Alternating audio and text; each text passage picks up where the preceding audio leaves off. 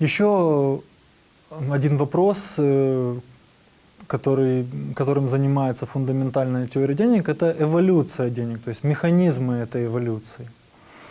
Ну, отчасти он связан с вопросом о природе денег. Скажем, э, австрийская теория, марксистская теория, которую я уже упоминал, они сходятся в том, что деньги, во-первых, возникают стихийно, в результате взаимодействия рыночных агентов, то есть они не внедряются какой-то властью, скажем, э, каким-то особым субъектом. Они возникают стихийно в, процессе обмена товарами.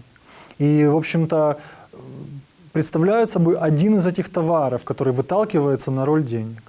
Но при этом в плане методологии, в плане того пути, к которому, по которому к этому выводу приходят теории, они очень отличаются. То есть если австрийская теория просто говорит о спонтанном порядке, о том, что деньги возникают стихийно, э, то в марксистской теории, поскольку там используется диалектический метод, источником, причиной возникновения денег являются противоречия, которые имманентны, то есть присущи самому товарному производству, как способу организации общественного производства.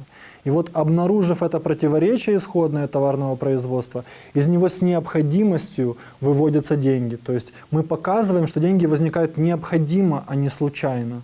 По причине того, что противоречия товарного производства движутся и приобретают вот все новые и новые формы. И этот момент очень важен в исследовании эволюции денег. Потому что, когда мы говорим о статике, то, в принципе, еще э, мейнстрим экономикс каким-то образом там, может конкурировать, выступать конкурирующей теорией. Но если мы говорим об эволюции, то, к сожалению, вопрос поиска объективных закономерностей эволюции денег, он, в общем-то, обходится вниманием. Обычно исследователи ограничиваются субъективным уровнем, то есть они рассматривают эволюцию денег просто как борьбу интересов разных групп влияния, это могут быть как страны, так и просто какие-то группы экономических интересов, и вот они между собой борются, и те или иные деньги возникают, когда та или иная группа получает власть э, внедрить свои деньги. Если вы ограничиваетесь только этим, то, в общем-то, вас никакие объективные закономерности не интересуют. Но если вы верите в то, что все-таки через эти субъективные действия проявляется некая объективность, некая необходимость, некая объективная, независящая от воли отдельных субъектов закономерность, то тут вы уже должны найти причины, механизм этой эволюции. И вот противоречие, которое мы обнаруживаем в деньгах, оно и является источником их эволюции. То есть мы смотрим в деньги, обнаруживаем в них какое-то противоречие, дальше прослеживаем, как это противоречие движется, приобретая все новые и новые формы, тем самым рождая все новые и новые виды денег. И таким образом мы можем познать эволюцию денег как необходимый процесс, а не случайный, который зависит просто от сиюминутной воли тех или иных субъектов. И в этом контексте, опять же, мы спрашиваем, биткоин возник необходимо или случайно? То есть он мог не возникнуть?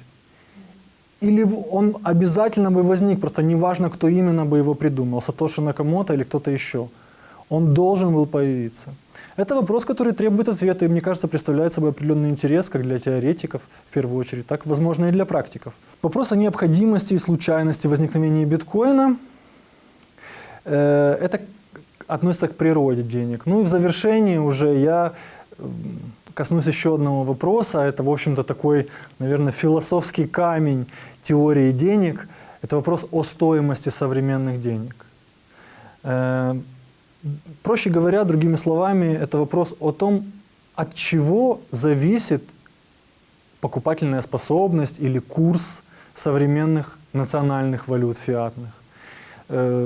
Существует ли какой-то механизм, какая-то закономерность, какое-то основание для формирования этих цен. Что я имею в виду?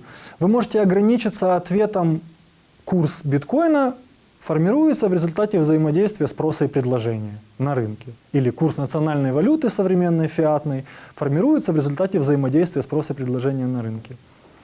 Другими словами, вы просто говорите, э, курс формируется как-то на рынке как-то это получается, и, в общем-то, мне достаточно знать это. Но вы можете поставить себе вопрос, а существуют ли какие-то основания у этого курса? Можем ли мы познать какую-то закономерность формирования этого курса? В данном случае я имею в виду не закономерность каких-то биржевых спекуляций, разных фигур технического анализа, а некую основу. Ну, скажем, если мы возвращаемся к двум упомянутым мной теориям, то австрийская теория пытается объяснить стоимость товаров и денег теорией предельной полезности, то есть полезностью товара для там, его покупателя.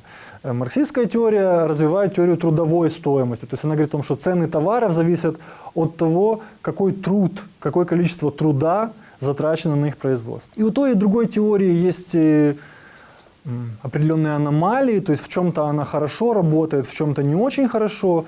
Каждая из них имеет определенные аномалии, то есть несовершенно, но, по крайней мере, они ставят этот вопрос и пытаются найти на него ответ.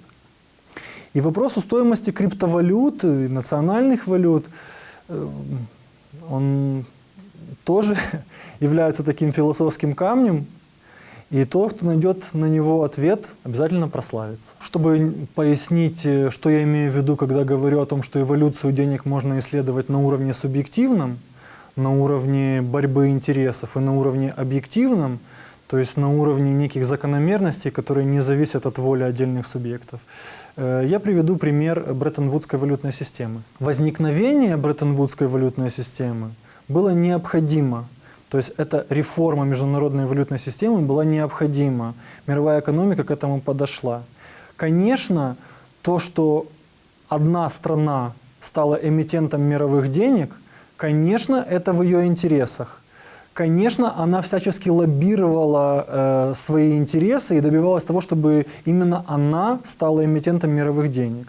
Но это не отменяет того, что Бреттон-Вудская валютная система возникла необходимо. То есть на месте этой страны могла быть какая-нибудь другая, и тогда бы она пожинала плоды вот этой вот непомерной привилегии, как это называется.